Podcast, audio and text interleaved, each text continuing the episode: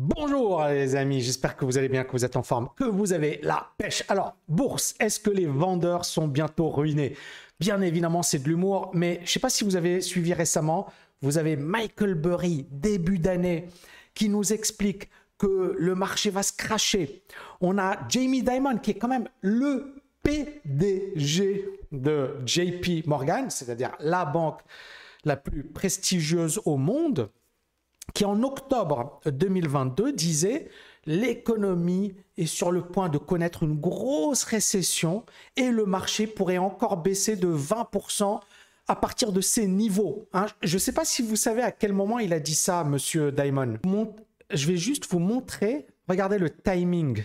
Ici, on est en octobre. Ça, c'est le 13 octobre.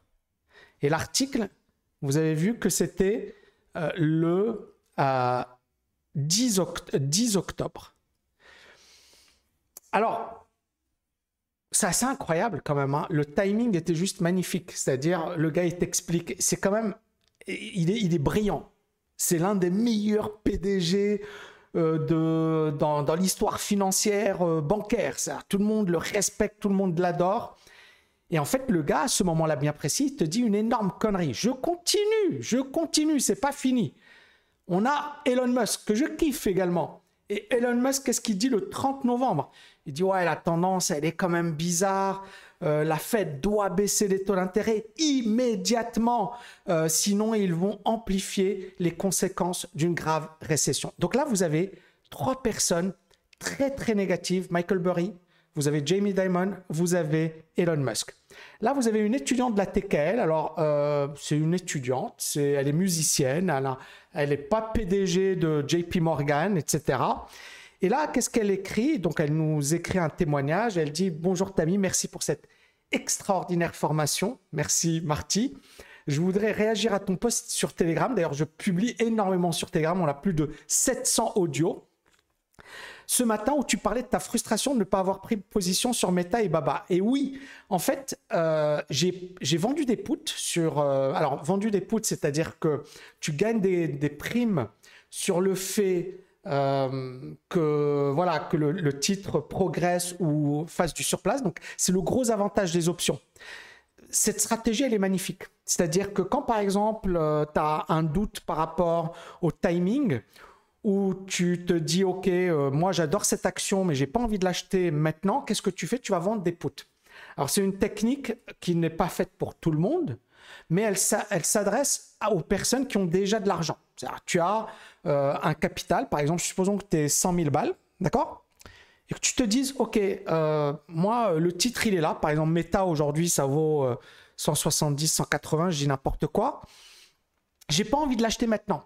Par contre, si ça baisse à 120, moi je suis prêt à l'acheter. Mais en attendant, qu'est-ce qui se passe? Ça peut monter, ça peut faire du surplace ou ça peut baisser. Mais ça peut ne jamais atteindre les 120. Mais toi, tu peux gagner de l'argent en attendant que finalement le marché vienne sur tes niveaux. Donc c'est ce que j'ai fait et ça m'a permis, voilà, grosso modo, tu gagnes 5%, parfois plus, parfois 10%, parfois. Ça dépend de, de l'échéance, etc. Mais Marty, elle dit voilà, j'ai euh, fin octobre, la semaine où ces valeurs se sont effondrées, tu en avais parlé plusieurs fois. Et effectivement, allez, moi je vous invite à aller sur mon Telegram, à écouter ce que j'avais dit à l'époque. Et point à la ligne, j'ai rien, rien d'autre à ajouter. Allez voir et comparer mes propos à ceux de Jamie Dimon, à ceux de Elon Musk et à ceux de Michael Burry. D'accord? Et ensuite, mettez-moi un commentaire. Non mais c'est assez marrant. C'est assez marrant, mais c'est la vérité. Et donc, euh, elle me dit c'est la fin, octobre, la semaine où ces valeurs se sont effondrées. Tu en avais parlé plusieurs fois, il suffisait d'écouter attentivement. Je te remercie vivement d'avoir partagé. Alors, bien évidemment, euh, je ne donne pas de conseils d'investissement et je peux me tromper, je, tiens à le préciser. Maintenant, clairement, j'étais très très chaud sur ces valeurs. Pourquoi? Parce que pour moi, il y avait une grosse exagération. Donc, quand Jamie Dimon disait euh, au secours, c'est la fin du monde. Pour moi, c'était très bien. Plus tu as des gens comme Jamie Dimon, Elon Musk qui te disent c'est la fin du monde, plus tu dois être en mode euh, il faut se préparer. Et ça, ça s'appelle également être contrariant. Quand tout le monde est négatif, c'est le meilleur moment pour acheter. C'est pas quand tout le monde te dit que c'est magnifique que tu dois acheter. C'est l'inverse. C'est quand tout le monde te dit c'est la catastrophe que tu dois avoir l'état d'esprit ouvert. Et donc, euh, ben, elle a acheté euh, Baba, Meta. Elle a fait presque 100%. Vous voyez ici, elle a dit mais mes titres ont été achetés au plus bas sur Baba. C'était une petite position et Baba, je vous montre un peu la, progression euh, de Baba depuis le, hum, les plus bas. Et cette action a fait presque 100%. Voilà. Elle a fait presque 100%, 104%, euh, et depuis ici, soit 80%, mais depuis les plus bas. Bravo, Marty. Mais ce que je veux dire, c'est que bah, c'était génial. C'était vraiment un moment euh, incroyable pour acheter. Et donc, euh, justement, vous avez Michael Burry, vous avez toutes ces stars de la finance payer des millions et des millions et des millions. Hein, c'est pas des, des. Elon Musk, c'est l'un des hommes les plus riches au monde, à ma connaissance. Ici, je partage le salaire de Jamie Dimon. Bon, en 2021, il était 30 millions de dollars par an, plus les bonus, etc. On se retrouve avec des. Voilà. Et euh, Who is Worth, donc la valeur de Jamie Dimon, elle est de 2 milliards de dollars. C'est énorme parce que c'est pas. Euh, pas un entrepreneur, c'est un salarié entre guillemets, mais euh, voilà, il pèse 2 milliards de dollars. La bourse a fortement rebondi depuis octobre 2022. Et hier, je ne sais pas si vous avez vu, mais des valeurs comme Microsoft ont explosé à la hausse. Je vais revenir dessus. Microsoft a pris hier euh, quelque chose comme 4,2%. Alphabet également a bondi de 4,42%. Euh, On a des valeurs comme TSM également qui ont bondi. On a Zoom qui a également pris, je pense, hier, euh, ouais, 10%. D'accord? Maintenant, encore une fois, regardez Zoom. C'est une valeur qui s'est littéralement effondrée. Donc, le risque pour nous, hein, et je tiens à être hyper transparent, c'est est-ce qu'on va avoir un truc qui est finalement une arnaque, c'est-à-dire une légère hausse, et puis on repart dessiner le marché baissier? Ou est-ce qu'on est à la fin finalement d'une grosse correction, et là le marché va commencer à se reprendre? Je vais essayer de vous donner mon avis, d'accord? Mais vraiment sans langue de bois. Et je tiens à préciser que je peux me, tromper lourdement. Euh, maintenant, encore une fois, depuis 2021, je me débrouille super bien, et j'ai pas honte de le dire. Fin 2021, j'avais prévenu qu'il fallait être hyper prudent. Moi, j'ai vendu toutes mes positions janvier 2022. J'ai vendu mes positions sur action et j'ai attendu.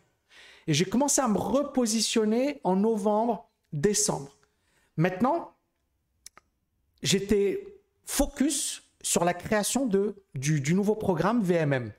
Parce que j'ai compris qu'on était rentré dans quelque chose euh, ben, d'hyper intéressant. C'est-à-dire que quand tu as un marché, et ça fait des mois et des mois que j'en parle sur ma chaîne YouTube, euh, je pense que je suis l'un des seuls à ne pas vous avoir dit c'est la fin du monde, c'est le crack. Non, non, j'étais plutôt du sens. Et encore une fois, si euh, les personnes sont un minimum honnêtes. Il n'y a qu'à regarder ce que j'avais dit avant et vous verrez que euh, bah, je faisais partie des gens rares, hein, parce qu'il n'y en a pas eu beaucoup, qui disaient là, ça commence à devenir intéressant. Là, il faut arrêter d'être en mode panique. Il faut commencer à être en mode rechercher des opportunités. J'ai parlé de mon exemple à Dubaï, etc. Donc, hier, on a eu quelque chose d'énorme. Je ne sais pas si vous êtes au courant, mais Microsoft a tenu une conférence de presse et ils ont annoncé les mises à jour du moteur de recherche Bing et du navigateur Edge et ils vont l'enrichir avec de l'intelligence artificielle. Microsoft a pris des parts, des billes dans OpenAI. Disclaimer, j'ai pris une position sur Microsoft. Pas une grosse position, mais j'ai pris une position sur Microsoft avant cette annonce. Parce que je me suis dit, il y a un truc, il y a un truc qui est en train de se passer. Et j'ai pas encore mis beaucoup, beaucoup, j'ai pas mis beaucoup de billes, encore une fois, euh, euh, parce que c'est vrai que je m'attendais à une correction, euh, notamment, voilà, méta. Hein. j'ai raté méta, j'ai pris quelques positions, mais sur des options. Mais voilà, je m'attendais à une correction, je l'ai pas eu, et bon, voilà, c'est bien fait pour ma gueule. Mais ça fait partie du jeu, d'accord? Vous avez une stratégie, il faut la respecter. Parfois ça marche, parfois ça marche pas. Point à la ligne.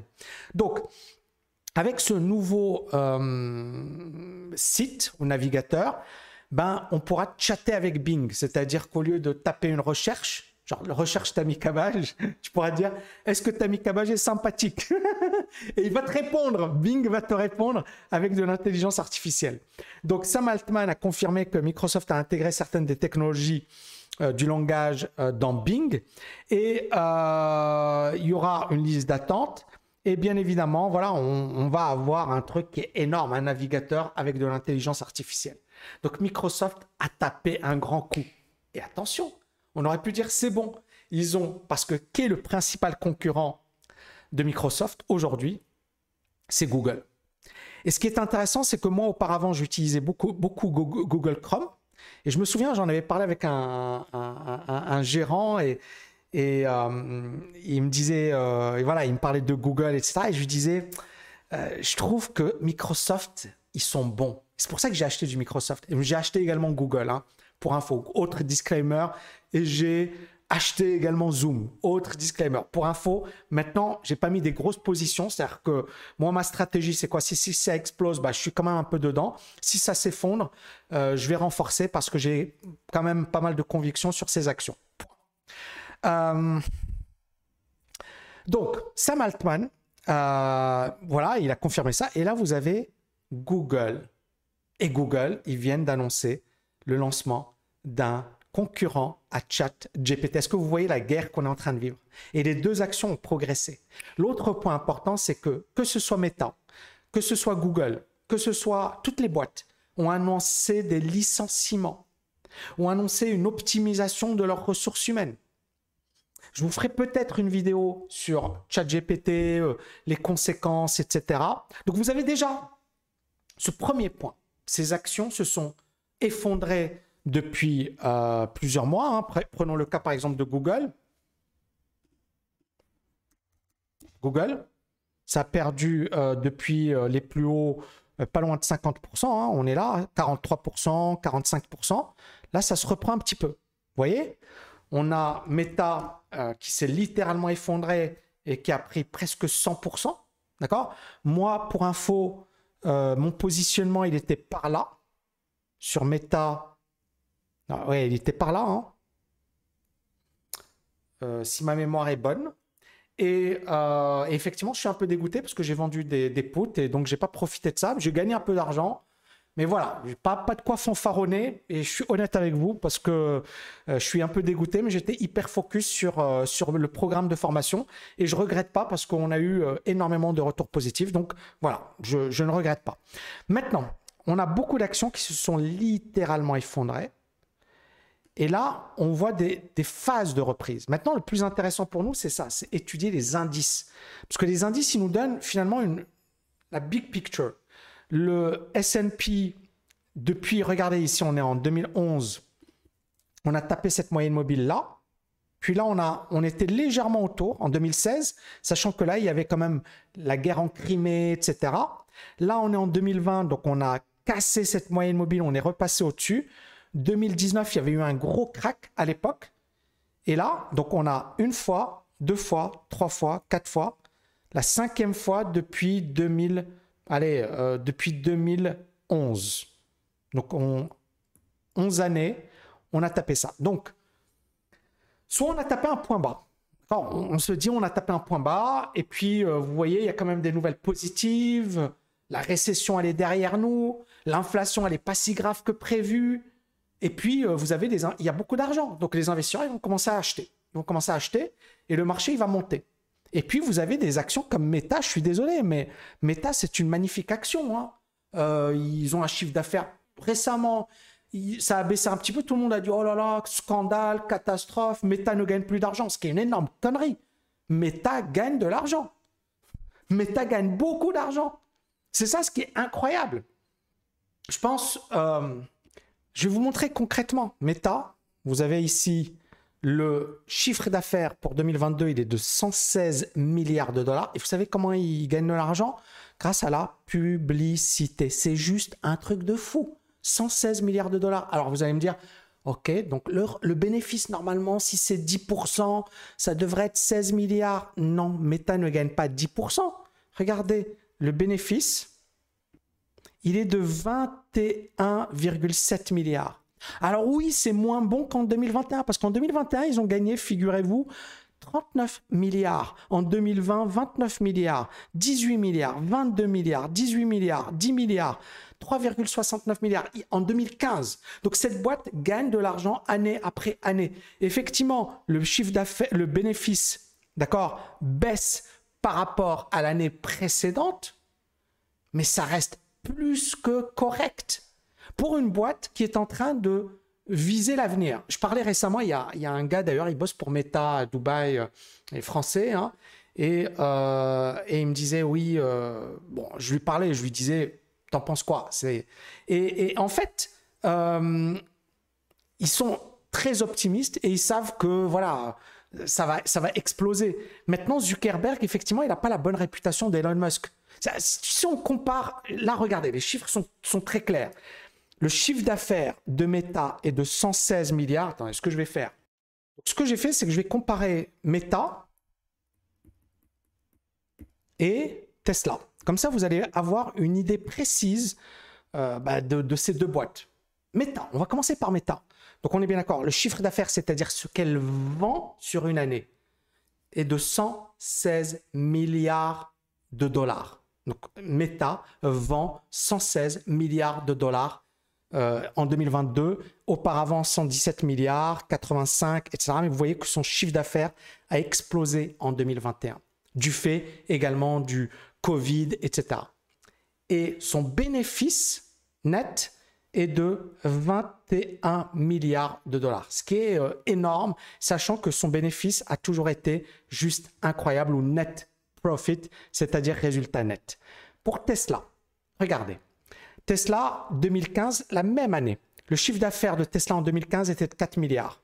Pour Meta, il était de 17 milliards. Regardez le chiffre d'affaires, c'est-à-dire ce que Tesla a vendu en 2022.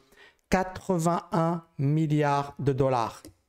81 milliards. Et regardez le profit, 12 milliards. C'est-à-dire que son chiffre d'affaires, il est inférieur à celui de Meta et le bénéfice net ou le résultat net, 12 milliards versus 21 milliards. Mais regardez Tesla les précédentes années.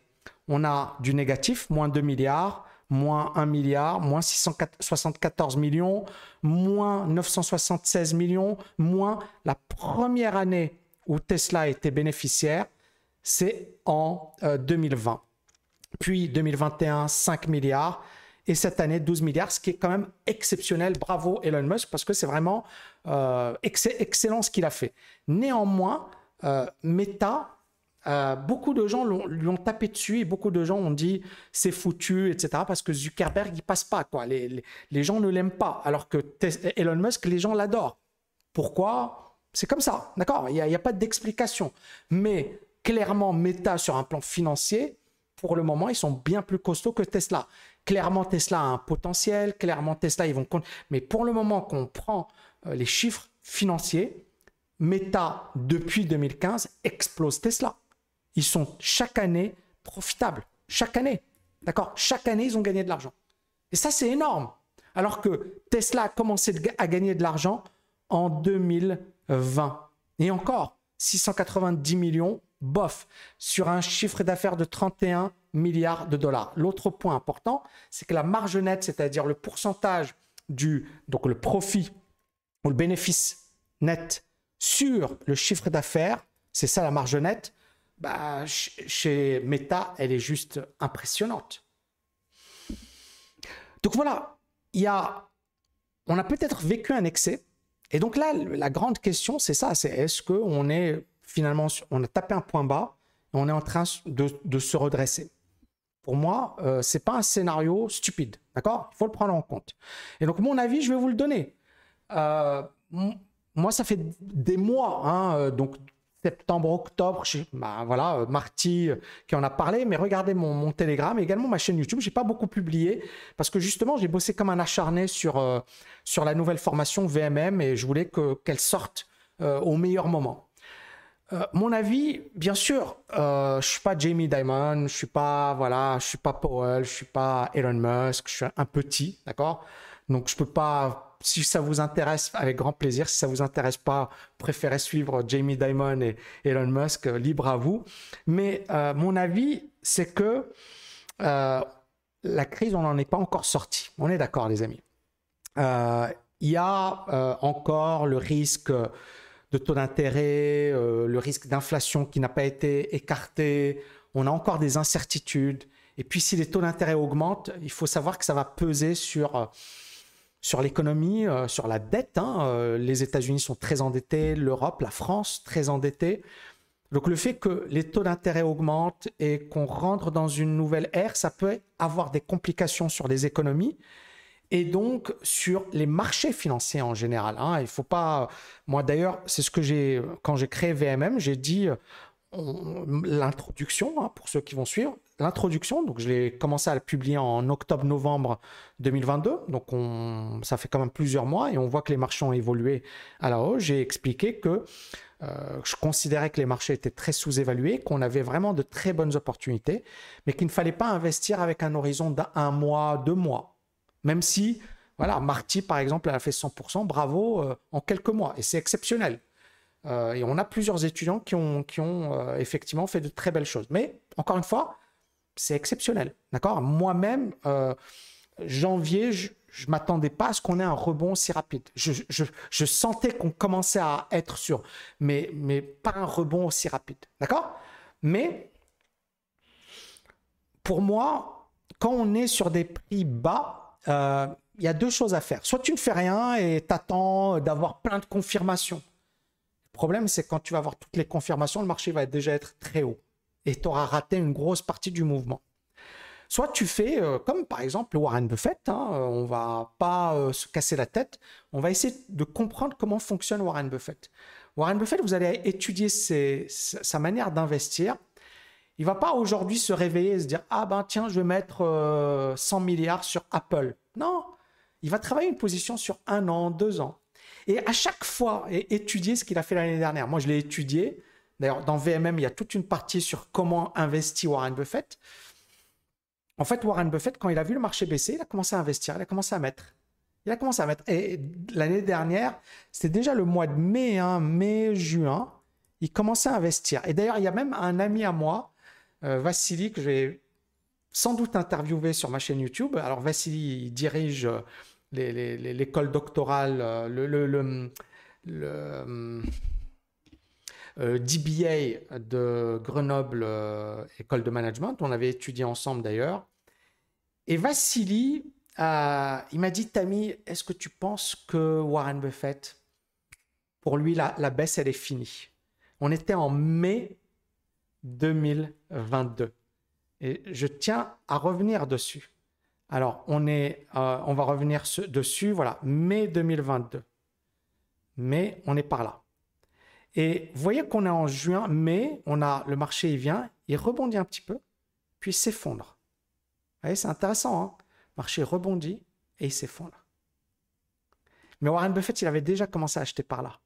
Il s'en foutait de, se dire pourquoi? Parce que lui, pour lui, et, je vais revenir d'ailleurs sur le titre Apple, parce que c'est ce qu'il a acheté. Hein, il a acheté Apple et TSM. Bon, il a acheté. Et Oxy. Donc, on est bien d'accord qu'il a commencé à accumuler par là. Il est très bon. Il est très bon. Il a commencé à accumuler par là. Le marché, il est monté un petit peu, il baisse. Je pense qu'il a dû continuer. Et vous voyez comment il travaille, Warren Buffett? Il s'en fiche d'acheter le jour pile poil où le marché va monter parce qu'il sait que c'est impossible. Mais ce qu'il va faire, c'est qu'il va acheter sur le long terme. Il va se dire, OK, je vais acheter un petit peu là, puis un petit peu là, puis un petit peu là. Et il va lisser une position. Ce qui fait qu'à la fin, il aura un prix moyen intéressant et après, il va rien faire. Il va laisser le marché aller dans son sens. Ça, ça s'appelle de l'investissement. D'accord? C'est pour ça qu'il est très fort. Le deuxième investissement de Warren Buffett, c'est TSM. TSM. Et TSM, vous voyez que ça s'est effondré. Et là, il a commencé à investir. Et on est bien d'accord que le truc s'est effondré. Là, ça se reprend bien. Euh, et, il a même investi avant euh, Warren Buffett. Mais ce qui est intéressant ici, c'est idem. Pour lui, cette action, elle s'est effondrée. Ça valait 150. Euh, Sur un plan fondamental, cette action est excellente. Elle est profitable. Elle est, voilà, elle est, elle est, elle, est stratégique. Hein. D'ailleurs, peut-être que l'un des plus gros clients de TSM sera Apple. Donc, euh, Warren Buffett, il connaît bien son dossier, il connaît bien le truc. C'est pour ça qu'il a commencé à acheter TSM. Pour info, j'ai également pris une petite ligne sur TSM. D'accord? Donc, ici, on a quand même beaucoup, beaucoup de choses qui sont intéressantes. Maintenant, si le marché s'effondre, beaucoup de gens vont dire c'est la fin du monde, oh là là, au secours, au secours. Mais en fait, c'est surtout pas ce qu'il faut faire. C'est surtout pas ce que... C'est-à-dire, si, c'est là où il faut bien sélectionner ses actions. Et il faut avoir un portefeuille, un vrai portefeuille. C'est-à-dire avec plusieurs lignes, diversifiées. Moi, je ne vais pas faire comme Warren Buffett. Warren Buffett, il met 40% sur Apple, il est très fort. Moi, je ne vais pas le faire. J'oserais pas faire, pas faire comme lui. Mais euh, Warren Buffett, alors beaucoup de, je vois beaucoup de gens, mais en fait, euh, qui, euh, qui sont complètement à l'ouest au sens où euh, ils maîtrisent, soit ils maîtrisent pas la finance, soit euh, ils vont souvent dire ouais, si Warren Buffett ne réalise pas ça, pourquoi un particulier pourrait réaliser plus que lui? Mais Warren Buffett et Peter Lynch, je sais pas si vous connaissez Peter Lynch, c'est le plus grand gérant de portefeuille de tous les temps sur un plan performance. Hein. Il a fait 29% par an pendant 13 ans. D'accord? C'est énorme, c'est énorme. Et Peter Lynch, il a dit n'importe quel particulier peut battre les professionnels. Pourquoi? Parce que les professionnels, ils ont beaucoup de, euh, de lourdeur, lourdeur administrative, euh, ils ont des contraintes, c'est-à-dire que quand tu investis, si ça se passe mal, les investisseurs ils vont te dire ouais mais t'es nul, mais ceci, mais cela, alors que tu as une vision long terme. Et c'est ce qui explique pourquoi Warren Buffett il a créé finalement sa structure, parce qu'auparavant il gérait son argent comme un fonds, mais là aujourd'hui il leur dit allez vous faire foutre. Je n'ai pas besoin de, me justifier. Donc il fait une fois par an, il fait son rapport annuel, il explique, t'es content, super, t'es pas content, bah casse-toi, je m'en fiche. Et c'est comme ça que raisonne Warren Buffett. C'est-à-dire qu'en fait, il a sa structure, il investit son fric, mais un gérant lambda, tu vas prendre dans, une banque, le gars, s'il fait, genre le, CAC 40, il fait 10% et lui, il fait 8%, as les gens, ils vont se plaindre, t'es nul, t'as fait 8%, le CAC 40, il a fait 10%, je retire mon fric. C'est comme ça que ça se passe. Donc, le gérant, qu'est-ce qu'il va faire? Il va copier les autres gérants. Ce qui fait que ces gérants sont tous mauvais. 96% des gérants font moins bien que le marché, que le S&P ou que le CAC 40. 96% des gérants. Il vaut mieux acheter un ETF que d'investir chez des gérants. En plus, les gérants, ils vont facturer des commissions de ouf. C'est parfois 2%, 5% par an de frais de gestion. Ça veut dire quoi? Ça veut dire que par exemple, tu as 100 000 balles. Le mec, il dit dès le départ, oh ben, tu payes 5 000 balles par an. Ouais, mais tu me garantis d'avoir une performance meilleure que le CAC 40 ou que. Non, je te garantis rien. C'est 5 000 balles à prendre au ADC. Toi, tu es là en train. Ouais, mais ok, mais ils ont des beaux locaux. Et, c'est ce qui explique Goldman Sachs. JP Morgan, est-ce que vous savez que leurs performances sont moins bonnes que le marché? Et pourtant, ils ont énormément de clients. Pourtant, ils gagnent énormément d'argent grâce à la gestion de portefeuille. Pourquoi? Pourquoi? Bah, Tout simplement parce qu'il y a toujours des gogos qui se disent Ah ouais, bah, JP Morgan, c'est super. Ou euh, Goldman Sachs, c'est super. Mais puis, là, réfléchit un peu. Non, c'est pas super. Ils ne battent pas le marché, mais ils n'ont pas cette culture financière. Et pourtant, ce sont des millionnaires. Parce que JP Morgan, je suis désolé. Moi, je me souviens à Paris, j'avais été euh, dans les locaux de JP Morgan. C'était à l'époque, c'était Place Vendôme, c'était juste un truc de malade. Les locaux, c'était un truc de ouf. Donc, j'avais été également chez Goldman Sachs à Londres idem, euh, super locaux, etc. Et moi, à l'époque, je me disais, ouais, je vais, être face à des gens, c'est des génies et tout. Quand j'ai regardé les gars, je me suis dit, bon, bah, finalement, c'est des vendeurs, quoi. C'est des vendeurs. ils, nous, vendaient leurs solutions et basta. Et moi, je m'attendais à voir des gens, des gars, ils vont me sortir des formules bizarres et tout. Et je me suis dit, bon, bah, c'est des mecs comme tout le monde. Et c'est ça le truc, c'est que, mais ils vendent le rêve. Donc, Goldman Sachs, ils vendent le rêve. JP Morgan. Donc, tu as toujours des gens qui vont dire, ah ben je vais investir chez Goldman Sachs parce que c'est Goldman Sachs. Ouais, mais il vaut mieux acheter un ETF. Genre en écoutant cette vidéo, je vais te faire économiser beaucoup d'argent. Tu vas pas, tu vas pas devoir payer 5000 euros par an. J'exagère un peu, mais tu as des frais de gestion. Mais tu peux avoir 2%, 3% de frais de gestion par an. D'accord? Ça veut dire que tu mets 100 000 balles, tu payes 2000 balles par an et tu n'es même pas sûr d'avoir la performance du marché. C'est incroyable. Et c'est véridique. Faites vos recherches. Moi, j'ai plein d'étudiants, ils me disaient, t'as mis, euh, punaise, tu m'as économisé je sais pas combien d'argent. Avant, j'avais des, fonds et ils avaient de l'argent chez des, grosses banques, etc. j'ai beaucoup d'étudiants en Suisse d'ailleurs. Et en fait, ils se disent, mais comment j'ai pu être aussi bête ou comment j'ai pu, pendant des années et des années, ne payer autant et ne pas... Mais voilà, c'est l'éducation financière. D'accord? Euh, Beaucoup de gens n'ont pas cette éducation financière parce que malheureusement, voilà, on ne nous l'apprend pas à l'école. Moi-même, euh, ben, j'ai pas appris ça à l'école.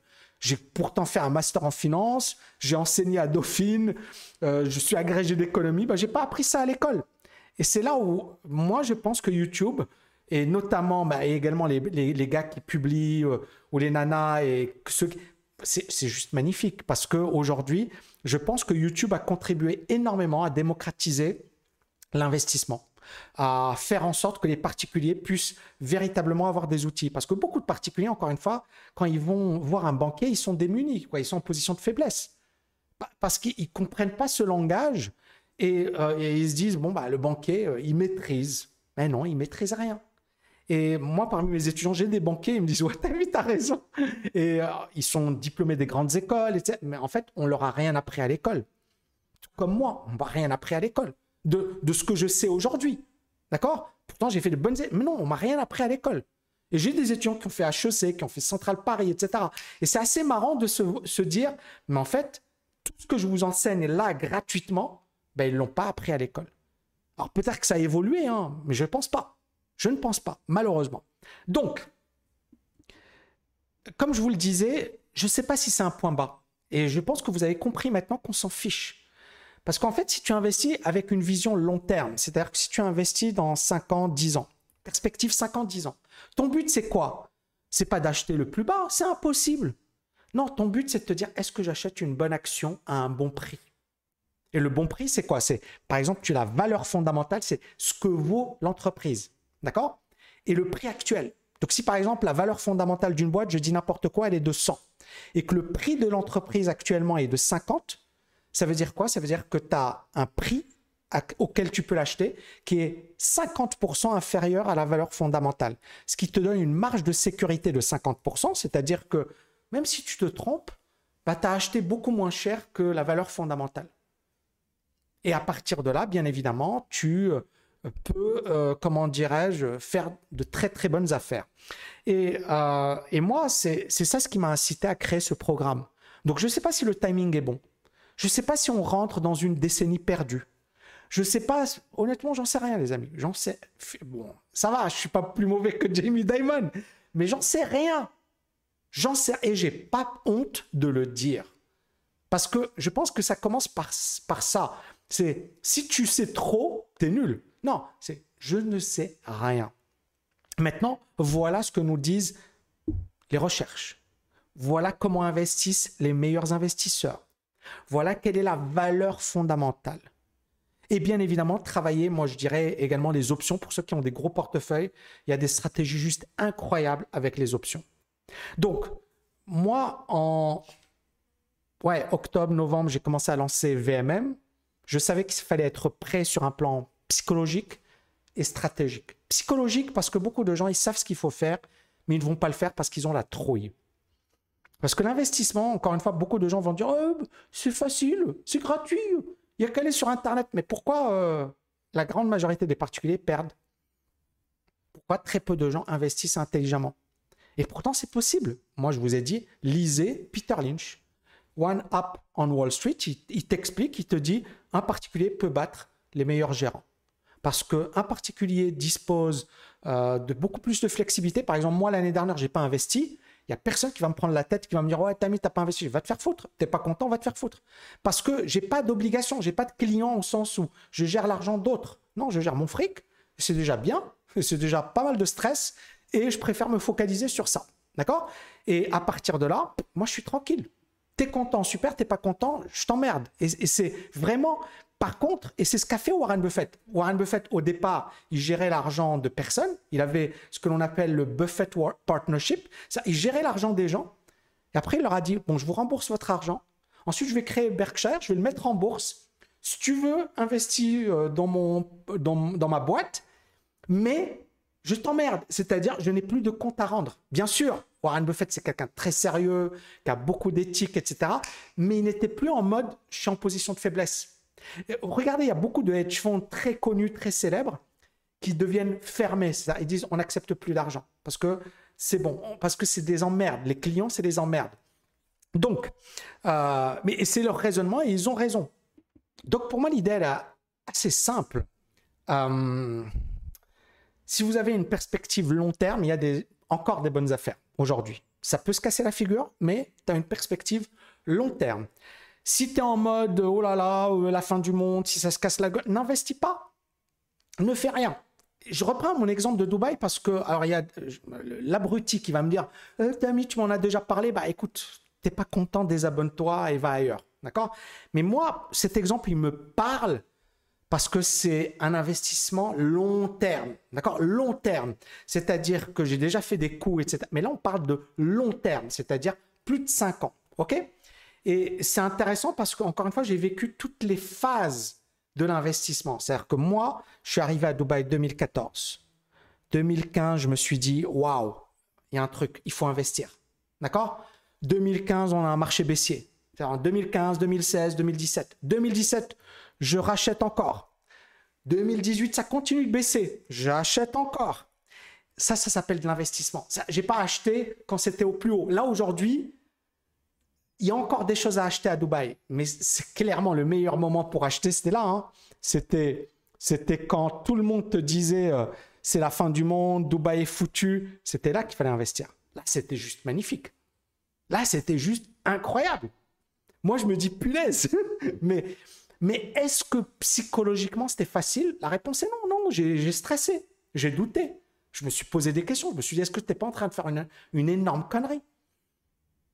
Est-ce que ton, finalement tes investissements. Mais après, j'ai rationalisé. C'est-à-dire que quand tu investis, tu vas toujours avoir une phase de doute. Tu vas toujours te poser des questions. Tu vas toujours te dire, est-ce que c'est normal? Même Warren Buffett fait des conneries. Et il en a fait plein. Mais d'ailleurs, Berkshire, la boîte, était un très mauvais investissement. Mais, mais ça lui a permis ensuite de faire de très bons investissements. Mais c'était un très mauvais investissement au départ. Donc, l'investissement, c'est pas j'achète là et trois mois après, youpi, je gagnais de l'argent. Non, l'investissement, c'est ça. C'est t'achètes là, ça monte un peu, tu es super content, ça s'effondre, tu dis punaise, je suis vraiment nul, ça monte un peu, tu reprends espoir, ça s'effondre, tu dis punaise, je suis vraiment le dernier des derniers. Puis ensuite, ça commence, ça continue de baisser, puis là tu dis punaise, c'est vraiment de la merde ce truc. c'est vraiment pourri. Je vends tout. Allez, j'ai encore 20% de ma mise de départ. Allez, je prends mes bénéfices. Au moins 20%. Je, coupe mes pertes j'ai au moins 20% de ma mise parce que ce truc, il va aller à zéro. Parce que tu vois, tout le monde te parle de fin du monde. Il faut acheter de l'or, il faut acheter du bitcoin, blablabla, blablabla. Bla. Et c'est à ce moment-là bien précis où le marché explose. Et si pendant toute cette phase, tu n'as pas le mindset, tu n'as pas la méthode également, les connaissances, le savoir-faire, qu'est-ce qui va se passer? Bah, Tu vas perdre ton fric. Donc, quand tu investis ton argent, tu dois avoir une bonne méthode dans laquelle tu as confiance, d'accord? Et tu dois avoir le bon état d'esprit. Parce que si tu n'as pas le bon état d'esprit, qu'est-ce qui se passe? Ben, C'est très simple. Au moindre petit truc, tu vas craquer. Et donc, pour revenir à Dubaï, ben, j'aurais pu être en mode, ben, j'ai déjà investi là en 2015, je vais arrêter les conneries. On est d'accord mais en fait, moi, j'ai été très, très rationnel. C'est-à-dire, à chaque fois, mes investissements étaient rationnels. Quand j'ai acheté mon bureau, en fait, c'est très simple. Euh, je pouvais l'acheter à un certain prix ou payer le loyer. Et le loyer, à l'époque, représentait 12% euh, du prix de, du bureau. 12%. Ça voulait dire quoi? Ça voulait dire, même si mon, mon, raisonnement était totalement faux, même si l'immobilier à Dubaï s'effondre littéralement, j'avais un rendement de 12%. Est-ce que c'était un mauvais deal? C'était un super deal. Et c'est le raisonnement que j'ai eu. Et là, l'année dernière, l'immobilier de bureau a explosé à Dubaï, mais mon raisonnement était bon. C'est-à-dire, j'ai pas investi parce que c'était sympa et parce que non, j'ai investi parce que je me suis dit c'est pas cher. Idem, quand j'ai acheté en 2018 au Palm, J'ai pas investi parce que euh, je me suis dit, euh, waouh, c'est un faux mot. J'ai investi parce que personne ne voulait investir. Moi, j'avais visité tous les trucs au Palme. Et, là, je me suis dit, punaise, en fait, je voyais les gens en fait, pleurer. Ils voulaient juste vendre. Et, là, en fait, mon énorme connerie, je vous le dis, c'est que j'aurais dû investir trois fois, quatre fois, cinq fois plus. Voilà. C'est aussi simple que ça. Parce que euh, il y avait plein de signaux qui étaient quand même favorables. Et en fait, euh, ce qui s'est passé après, c'est que bah, il y a eu le Covid. Alors le Covid, ça a été le dernier. Euh, genre tout le monde a dit ça y est, Dubaï est fini. Il fallait regarder les, les journaux à l'époque. Alors ça, c'est l'article de Bloomberg, d'accord, 2020. Et regardez ce qu'ils nous disent. Alors c'est marrant, il y a Nouriel Robini. Nouriel Robini, ça fait 10 ans, il nous explique que c'est la fin du monde. Hein. Bon, et là, il t'explique que c'est la fin du monde également. Bon, merci Nouriel, je te, kiffe. Donc, euh, ils disent S&P, donc c'est l'agence de notation, ils avertissent que les prix pourraient baisser au niveau de 2010, or even lower. C'est-à-dire que les prix de l'immobilier à Dubaï, c'est fini. Dubaï, c'est S&P. C'est pas les rigolos, d'accord? Tu as également, puis la, euh, etc., les développeurs are still wrestling with debt repayment. Donc, c'était une grave crise. Expo Hope, blablabli, blablabla. Regardez là récemment, les acheteurs russes qui propulsent le marché de Dubaï à des niveaux records. Et puis, c'est incroyable. Regarde, ça, c'est 2023, janvier 2023. Et donc, le marché de Dubaï est juste en effervescence. C'est un truc de malade. Ensuite, regardez ici un autre article, le spectaculaire rebond du marché de Dubaï. Est-ce que vous commencez à voir le truc? Ça, c'est Bloomberg, c'est pas les rigolos, c'est quand même le média financier de référence. 2020, c'est la fin du monde. Attention, c'est la fin du monde. 2022, oh là là, c'est extraordinaire. On est bien d'accord qu'il ne faut pas acheter maintenant. Pour moi, mais par contre, si tu as déjà acheté, c'est bon, tu es en mode euh, stand-by, quoi. es en mode, moi, je suis en mode, c'est bon, je, je, je, je, suis spectateur. J'ai pas en mode, je suis pas en mode, oh là là, c'est la fin du monde. C'est bon, vas-y, dis-moi la fin du monde. Le, jour où tu me parleras de fin du monde, ce sera le moment où je vais encore me repositionner. Parce qu'il y aura encore des super bonnes affaires. C'est pour moi une magnifique étude de cas et j'ai eu la chance de la vivre en temps réel. En temps réel au sens où j'ai mis de l'argent, j'ai vécu toutes les étapes eh ben, on est en train de vivre peut-être la même chose en bourse. Donc moi, je ne sais pas, honnêtement, et je vais conclure avec ça, mais je voulais vraiment développer pour que vous compreniez un peu pourquoi j'ai créé VMM. Je ne l'ai pas créé par hasard. Je me suis dit, waouh, on est peut-être en train de vivre la même chose sur la bourse. Et effectivement, Meta, c'est pour ça que je suis dégoûté, parce que j'étais tellement focus sur la création de la formation que j'ai pas pu faire les mouvements que je voulais. Euh, parce que ça demandait un focus, etc. Et je me suis dit, bon, j'ai encore le temps. Et en fait, c'est reparti très, très vite. Maintenant, encore une fois, euh, moi, Meta, aujourd'hui, je n'achète pas parce que je trouve que le rebond est trop fort. J'attends une correction pour envisager quelque chose. Moi, pour moi, comment je vois la chose? Je pense que ceux qui ont vraiment une grosse conviction, on peut commencer à rentrer un petit peu de billes. Ceux qui sont encore en mode patience, on peut attendre voilà, d'avoir un vrai retournement de marché, mais on va rater une partie du mouvement, d'accord? Si euh, le marché s'effondre, bah, c'est bien de ne pas mettre toutes ces billes aujourd'hui, même si sur certaines actions, c'est super intéressant. Moi, je prends un exemple concret. Alors, Zoom, c'est particulier hein, parce que... Euh, mais je préfère voilà, développer ça. Zoom, ça valait 580 dollars. Aujourd'hui, ça vaut 80 dollars. C'est juste pour vous dire un peu la folie qu'on vient de vivre. Le truc en 2020, ça valait 580, ça a perdu 90% de sa valeur. Et là, actuellement, 85%. Donc, on est toujours 85% en dessous des précédents niveaux. Alors, bien sûr, là, c'était la folie. On avait une folie collective, c'est clair. Mais là aussi, on est en mode. Donc, le problème de Zoom, encore une fois, c'est la concurrence. C'est est-ce que Zoom sera capable de faire face à des géants comme Microsoft, comme euh, Google, etc. Voilà. Est-ce qu'ils vont proposer une offre euh, qui va permettre euh, d'exister? Donc, ils gagnent de l'argent. Hier, ils ont gagné 10% parce qu'ils ont annoncé qu'ils allaient licencier. mais est-ce qu'ils ont un avantage concurrentiel, ce qu'on appelle un moat, suffisamment puissant faire face à la concurrence Voilà, c'est le gros problème de Zoom. D'accord? Sinon, la boîte, elle est bien, elle gagne de l'argent, chiffre d'affaires top, les résultats sont top. Il y a pas mal d'éléments positifs sur Zoom. Le seul bémol pour moi, ça reste, est-ce qu'elle a un avantage concurrentiel? Et moi, je suis pas très chaud sur ça. Maintenant, techniquement, ça commence à devenir pas mal, etc., etc. Maintenant, des boîtes comme Microsoft, comme Apple, comme Google, j'ai pas acheté. Alors Apple, j'ai pas acheté, d'accord, mais euh, mais ça m'intéresse bien évidemment, mais ça s'est pas cassé la gueule. Et alors l'autre point, pourquoi ces boîtes elles ne se sont pas cassées la gueule? Par exemple Apple, parce qu'ils rachètent leurs actions. Ces boîtes, elles ont tellement de cash qu'une grosse partie de leur cash, elles l'utilisent pour racheter leurs propres actions. Voilà, c'est pour ça que Apple ne baisse pas. En fait, une grosse partie des, bénéfices, elle va l'utiliser pour racheter ses actions. Elle ne distribue pas un gros dividende, Apple. Donc, elle va utiliser son cash pour racheter ses propres actions. Donc, elle soutient son propre cours boursier. Donc voilà, moi je, suis en mode, euh, pour le moment, euh, je trouve que le marché est intéressant. Euh, je trouve qu'il faut commencer à mettre un petit peu de billes. Je trouve que Meta, moi, je suis dégoûté parce que j'aurais voulu que, voilà, mais c'est comme ça. Et le marché, il va pas te faire un cadeau, il va pas te dire, bonjour, voilà, bienvenue, achète. Non, non, il va jamais te prévenir.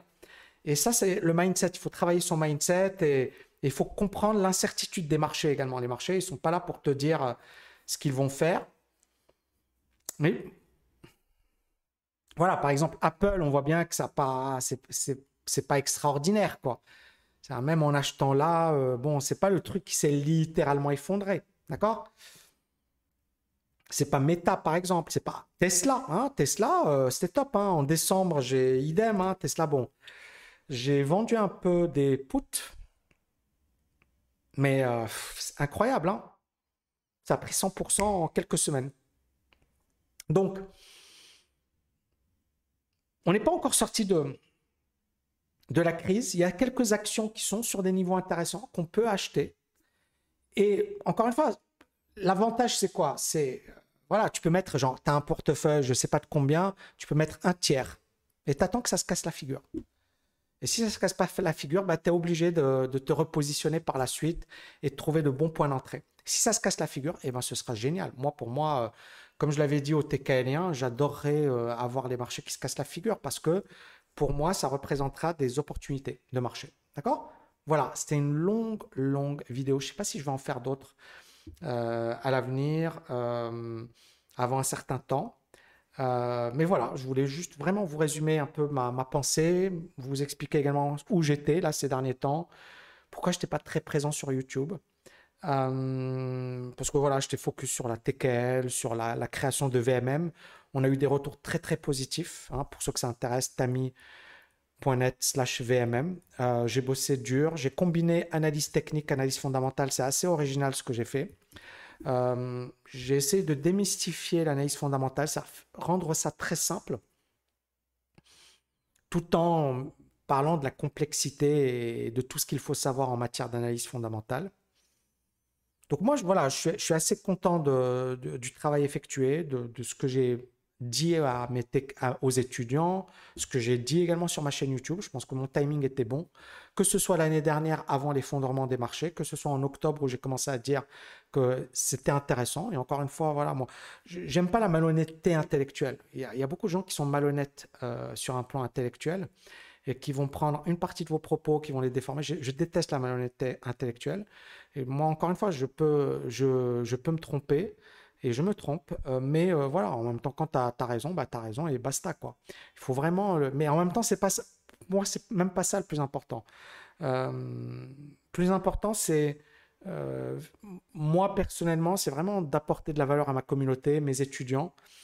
Voilà, c'est ça le plus important. Et, euh, voilà les amis, euh, j'espère que vous avez kiffé cette grosse vidéo. Et si c'est le cas, n'hésitez pas à me faire exploser les likes. Ciao, ciao, ciao.